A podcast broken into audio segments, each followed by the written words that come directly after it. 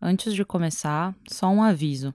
Alguns trechos desse episódio falam de casos e de cenas de violência sexual.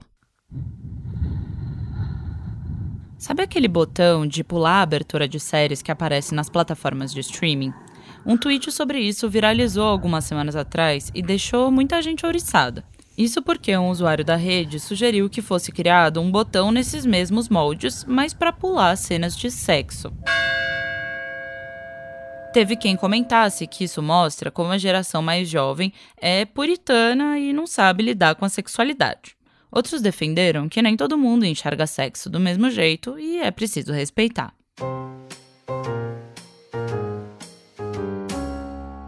Não é novidade que o tema sexo cause alvoroço nas redes sociais, e muito menos que o Twitter seja palco de discussões acaloradas. Mas esse tweet acendeu uma questão que tem atravessado o cinema. Tem ficado cada vez mais raro ver gente nua e transando nas telas. Um ensaio do jornal The Washington Post de antes da pandemia disse o seguinte: Cenas de sexo bem concebidas são capazes de produzir um frisson espontâneo tão catártico e gratificante quanto uma boa gargalhada ou choro. E agora, isso praticamente acabou. Será que o público não quer mais ver cenas assim, como o caso do Twitter anônimo, ou artistas e produtores as deixaram de lado? O mundo tá ficando mais casto? Não tem resposta simples para essas perguntas. Por um lado, a geração Z, essa que tem até 27 anos hoje, de fato transa menos que as anteriores, segundo pesquisas recentes. Mas isso não é o único fator que explica a diminuição de cenas picantes da tela. A indústria do cinema foi impactada pelo Me Too, um marco cultural que fez com que os espectadores começassem a ver de outra forma as filmagens com representações de relações sexuais. Especialistas também discutem que o cinema tem vivido um momento menos criativo e mais reativo. Em resposta a governos mais autoritários, as produções têm girado em torno de responder às ofensivas de líderes com esse perfil. Mas, como nada é simples, todo esse movimento acontece simultaneamente a uma maior aceitação da diversidade sexual nessas mesmas gerações que não parecem tão fãs de sexo. Além disso, produções como Sex Education e Euforia trazem um paradoxo para essa questão, já que fazem sucesso mostrando pessoas peladas a rodo e cenas bem quentes. Os alunos da escola de Sex Education, por exemplo, até fazem uma apresentação contra a diretora puritana com uma grande ódio à liberdade de transar e falar sobre isso quando quiser. Fuck the pain away, fuck the pain away, fuck the pain away, fuck the pain away, fuck the pain away, fuck the pain away, fuck the pain away. No episódio de hoje, a gente vai tentar entender por que as cenas de sexo estão sumindo do cinema e qual a relação que a geração Z tem estabelecido com o assunto, na teoria e na prática. A gente também vai discutir como o movimento Me Too impactou a indústria cinematográfica e como a ascensão de governos conservadores também muda o que é, ou não, retratado nas telas. Para isso, a gente conversa com Walter Porto, que é jornalista da Folha e escreveu sobre o tema para a Ilustríssima. A gente também escuta a Isabel Wittmann, crítica de cinema com mestrado pela Universidade de São Paulo e fundadora do Feito por Elas, site especializado na cinematografia de mulheres.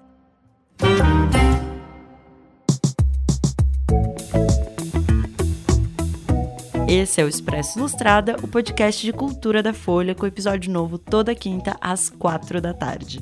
Eu sou Marina Lourenço. Eu sou a Carolina Moraes e a edição de som é do Rafael Conkle. Eu e o Walter Porto assinamos o roteiro. E não esquece de seguir o Expresso na sua plataforma favorita para não perder nenhum episódio. Bom, a gente não precisa ir muito longe na história para lembrar que a representação de nudez, sexo ou de diversidade sexual causa reações intensas de setores mais conservadores. Após o prefeito do Rio de Janeiro, Marcelo Crivella, do PRB, determinar o recolhimento de um livro com temática LGBT na Bienal, os organizadores do evento disseram que não irão recolher os exemplares. Nessa semana, uma exposição que seria exibida no Museu de Arte do Rio Mar foi vetada pela prefeitura da cidade.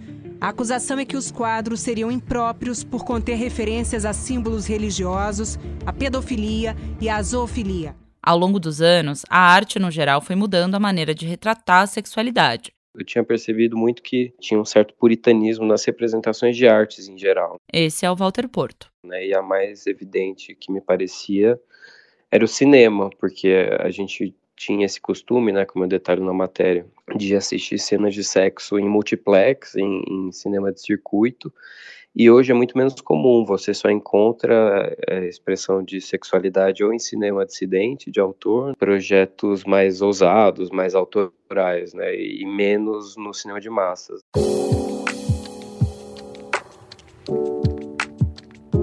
Walter levantou uma série de questões que ajudam a gente a entender por que as cenas de sexo estão sumindo, ou por que tem gente, como o cara que tweetou sobre o botão de pular as cenas, que não tá tão interessada nesse tipo de imagem. Um levantamento feito pela professora Carmita Abdu, coordenadora do programa de estudos em sexualidade da Universidade de São Paulo, mostra que, em 2016, cerca de 2,5% dos homens e 7,5% das mulheres brasileiras não faziam sexo e não se ressentiam disso. O fato teria a ver com a diminuição do contato pele a pele entre a dita geração Z, que é muito marcada por ser um grupo de jovens que já nasceu após o surgimento da internet.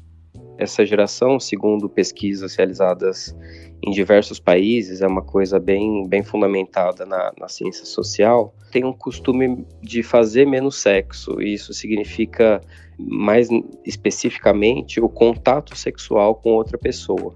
Isso não quer dizer que elas não exerçam sua sexualidade, mas é esse contato é mais mediado por, por exemplo, telas, por, por comunicação à distância e menos pele a pele, como aconteciam se você pensar, sei lá, 30 anos atrás, antes de existir celular e computador, para você encontrar um parceiro sexual, você tinha que ir na balada, você tinha que ir na festa e só assim você conhecia pessoas, amigos de amigo, enfim.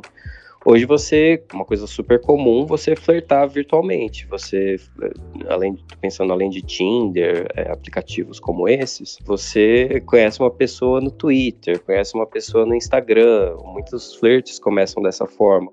O filme Ela, uma fábula do Spike Jonze sobre um homem apaixonado pela voz de um sistema virtual, é um ótimo exemplo disso. O longa parecia uma distopia e beirava o absurdo quando estreou lá em 2013. Hoje ele soa quase premonitório dessas relações mediadas pela tecnologia. O Walter falou disso com a Esther Hamburger, professora do curso de audiovisual da Universidade de São Paulo. Uma coisa que a professora Esther Hamburger me falou que parece óbvio, mas que a gente sempre tem que manter em mente ao pensar sobre esse assunto, é que o nosso comportamento, ele tanto influencia a cultura que a gente produz, como ele é influenciado por ela. Então tem uma relação umbilical entre o que a gente representa nas telas e a maneira como a gente vive. Novas formas de sexualidade que essa mesma geração Z lida com maior aceitação também foram parar nas telas. Hoje é muito mais comum ver séries que retratam relações entre dois meninos, entre duas meninas, entre mais de duas pessoas e personagens que sejam transexuais, por exemplo. Essa sexualidade que a gente via, no, tô falando claro de cinema de massas, né, cinema comercial, essa sexualidade que a gente via ali nos anos 80 e 90, que era muito mais presente, também era muito mais heterossexual, muito mais idealizada uma relação idealizada entre homem e mulher, em geral, com é, uma abordagem machista da, da, do corpo feminino e tal. A Esther Hamburger também lembrou ao Walter que às vezes a gente acredita que há uma progressão linear do que a sociedade considera ok de ser mostrado. Mas a coisa não é bem assim. A impressão da pesquisadora é que esse universo pictórico ligado à nudez e às relações sexuais foi se fechando ao longo das décadas. Ela lembrou ao Walter que, por um bom tempo, estavam entre as maiores bilheterias do cinema nacional dois filmes em que a Sônia Braga exibia o máximo da sua sensualidade: A Dona Flor e seus dois maridos e A Dama do Lotação. Ah, você tem coragem de fazer comigo o que você faz com a sua mulher? Hã? Eu tenho muito respeito pela senhora. Me dá na cara. Eu não tenho coragem. Me dá na cara, sou eu que tô mandando. Para Esther, o Brasil dos anos 80 e 90 também estava mais confortável para discutir sexo.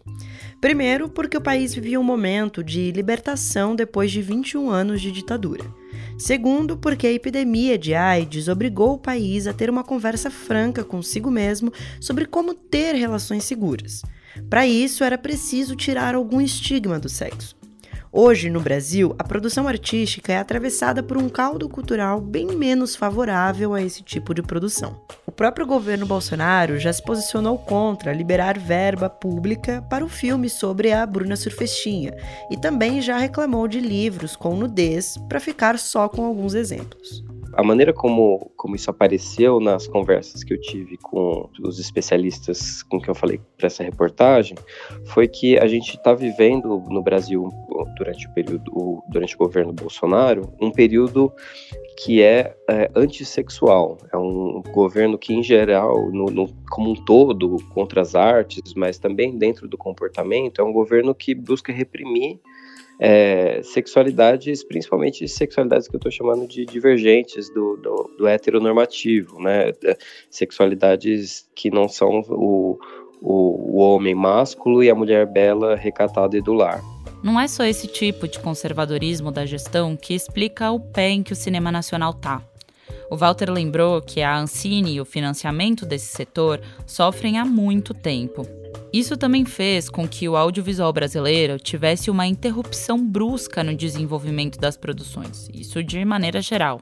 E toda essa ofensiva também fez com que o cinema voltasse os olhos para responder aos ataques e desmontes. O cinema sempre foi, ao refletir o tempo em que, em que ele está, ele, ele é muito criativo, né? Ele cria desejos, ele cria imagens, ele cria narrativas para que a gente use. E quando a gente está sob um governo como o Bolsonaro, muitas vezes, muitas dessas narrativas cinematográficas acabam sendo comentários em reação né, ao, ao, ao governo autoritário de plantão. Fico pensando aqui no Marighella, no Medida Provisória, que foram os grandes filmes aí do, do último ano no mainstream brasileiro, né? Também o próprio Marte 1, que está agora selecionado pelo Brasil no Oscar, também é um comentário direto sobre o governo Bolsonaro, ainda que tenha enfim, diversas questões aí. Então, dá para ver que a criação cinematográfica é muito. É, ela está dialogando muito com esse governo, que é um governo que não tem nada de. Enfim, que é muito contra o sexo. Quando o movimento Me Too escancarou abusos sexuais e morais que mulheres sofrem na indústria cinematográfica, Donald Trump afirmou que, nesses casos, você é culpado até que se prove o contrário, e que ele avaliava que esse era um modelo perigoso para um país. E esse é justamente um dos movimentos que mudou o que se pensa e como se produz as cenas de sexo no cinema. Principalmente porque, quando a gente pensa no cinema mais comercial, a maior parte das cenas de nudez foram produzidas por homens. Então, aí a gente precisa fazer uma diferenciação entre um cinema mainstream e um cinema alternativo, digamos assim, né? Essa é a Isabel Wittmann, crítica de cinema e fundadora do Feito por Elas, um site especializado na cinematografia de mulheres. Se tratando de cinema mainstream, certamente uma grande parte ou a maior parte das cenas de nudez e das cenas de sexo produzidas ao longo da história do cinema partiram de um viés que seria o que se costuma chamar na crítica feminista de cinema de olhar masculino, né? Que é justamente essa forma de compor as cenas buscando uma certa objetificação, né, uma apropriação do corpo da atriz pelo olhar do espectador, que perpassa também o olhar da câmera, o olhar do diretor que está sendo colocado ali em cena, né? Anos atrás, a atriz francesa Léa Seydoux criticou o diretor do filme Azul é a Cor Mais Quente, em que ela gravou uma cena de sexo de mais de sete minutos ao lado da colega Adele Exarchopoulos. Segundo a artista, o cineasta fez com que elas se sentissem humilhadas e as submeteu a trabalhos insanos. Na época, feministas saíram em defesa das atrizes e acusaram o diretor do chamado male gaze, um conceito de um olhar masculino criado pela teórica Laura Mulvey.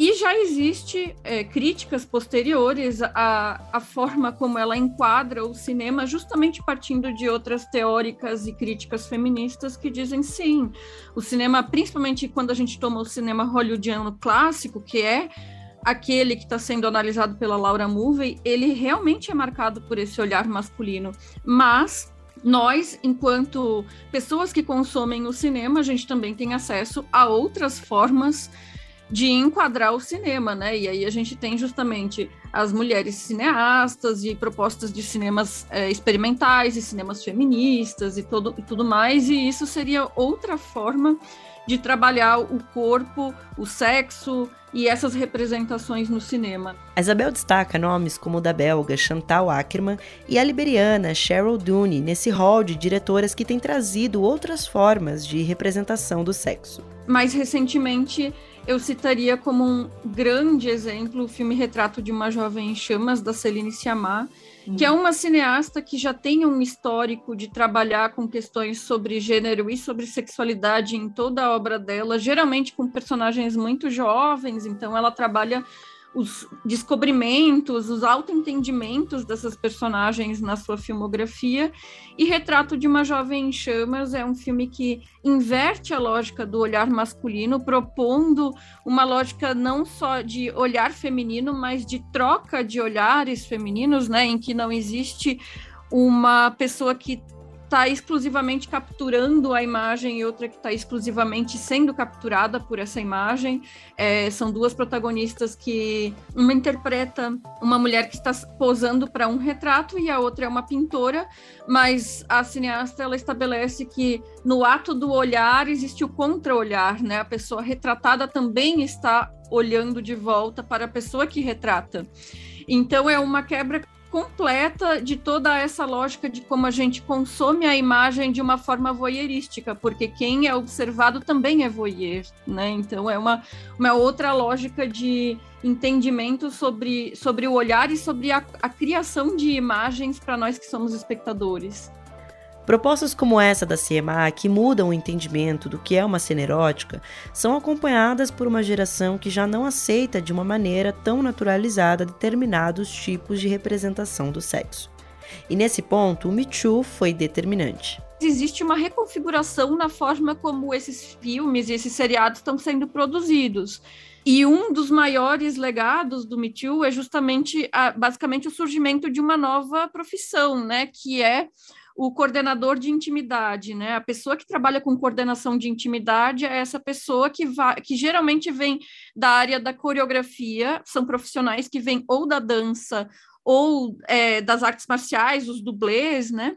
E que são pessoas que vão coordenar a forma como os profissionais da atuação vão estar interagindo na frente das câmeras. Eu já vi pessoas reclamando que esse tipo de interferência, entre aspas, acabaria com a naturalidade com que as cenas transcorrem, mas acontece que muitas vezes no passado essas cenas elas eram realizadas justamente por meio de processos que eram abusivos, né? E aí a gente tem relato de diversas atrizes que foram é, assediadas ou mesmo estupradas em momentos de filmagem, né?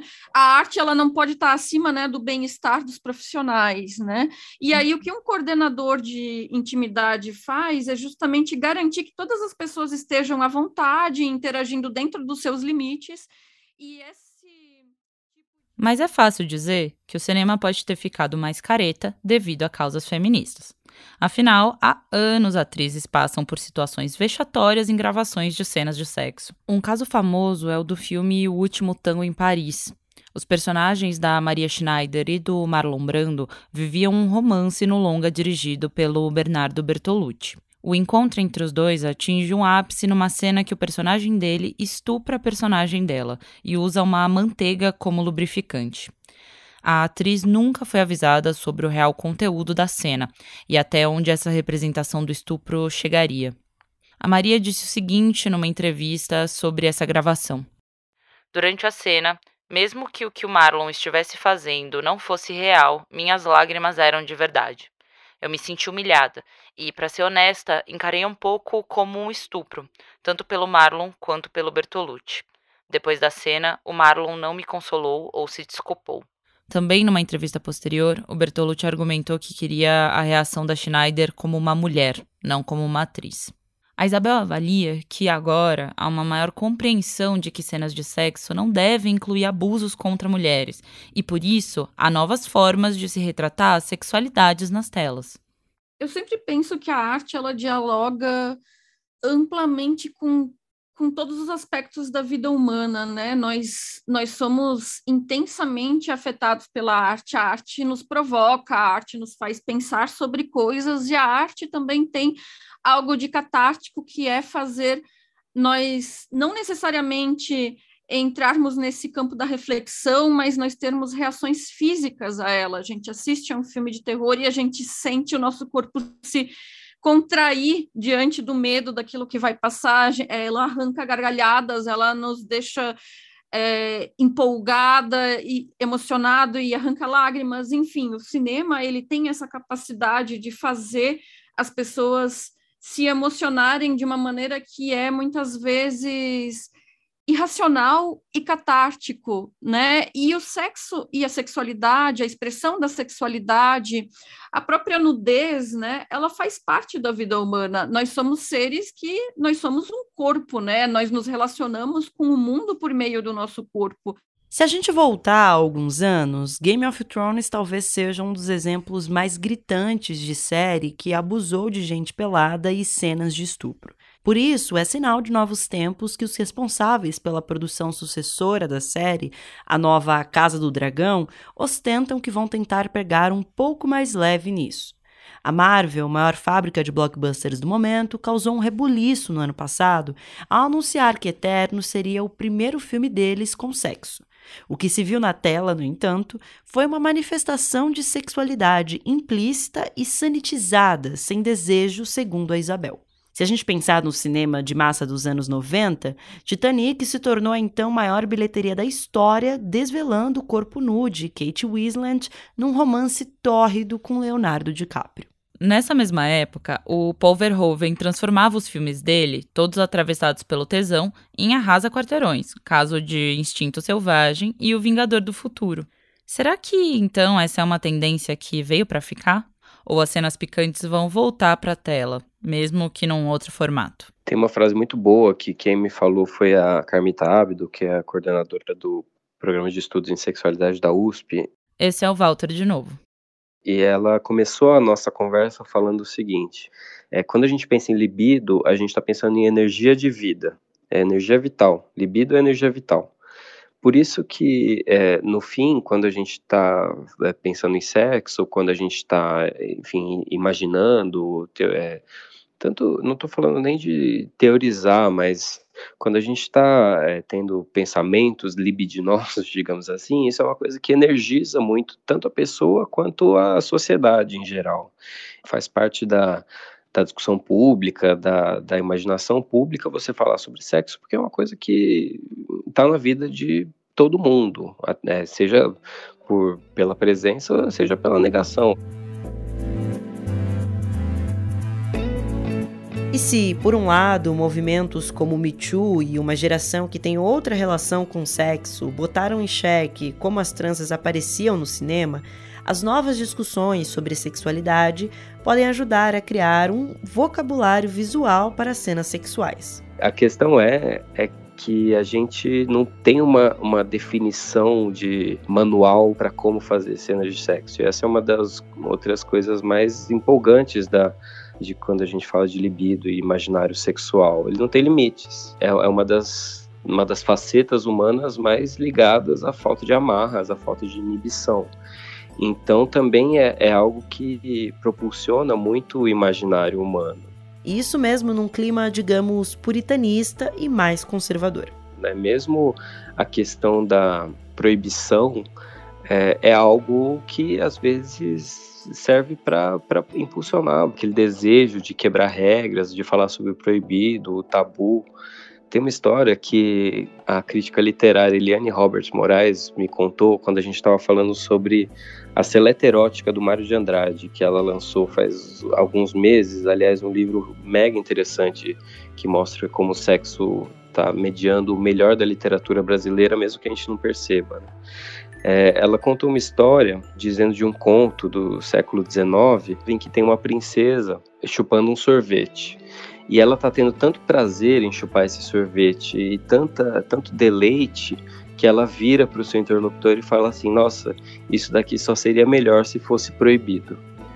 Então, eu acho que tem essa, esse, esse gozo, esse deleite mesmo em, em enfim, quebrar barreiras e, e superar proibições. E acho que não tem nada mais impulsionador para a arte do que essa sensação. Esse episódio usou áudios da TV Globo, da Netflix e da Jovem Pan. Mas antes de ir embora, fica aí que ainda tem as dicas da semana.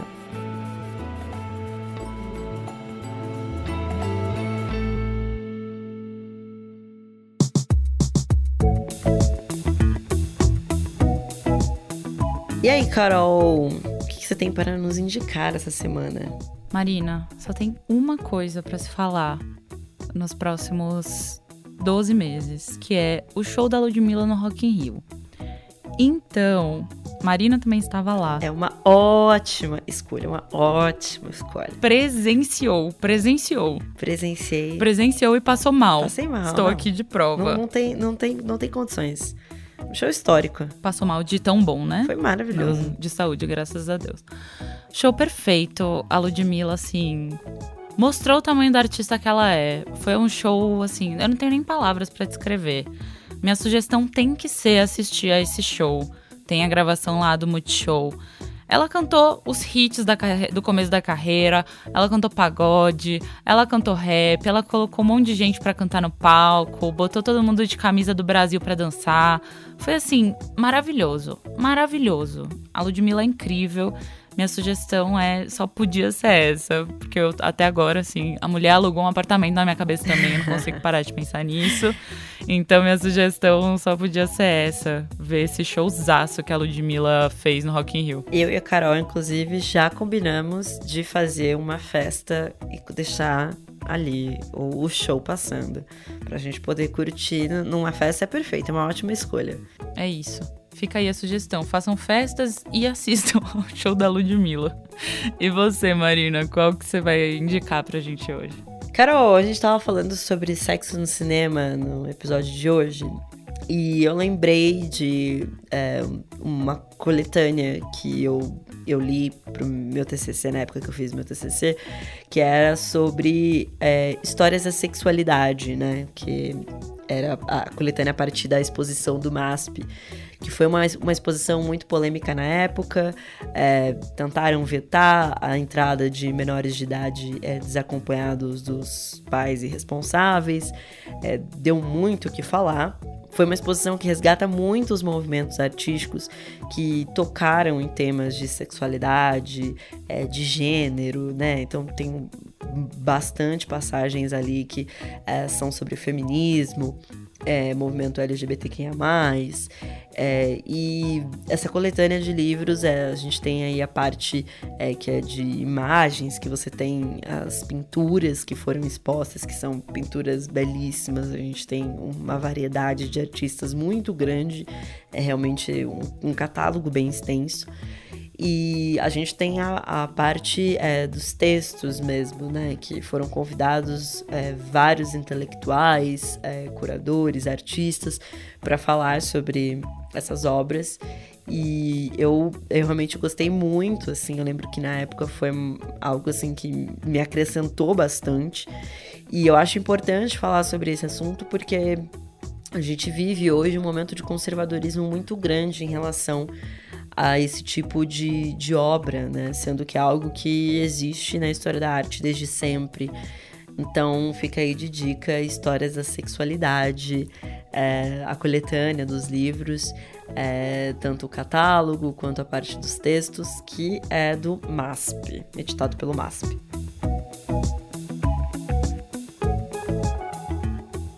Esse é o Expresso Ilustrada, o podcast de cultura da Folha com episódio novo, toda quinta às quatro da tarde. Eu sou a Marina Lourenço. Eu sou a Carolina Moraes e a edição de som é do Rafael Conkle. Eu e o Walter Porto assinamos o roteiro. Até semana que vem, assistam a Ludmilla e façam festanças. Assistam, assistam. Tchau. Um beijo. Tchau.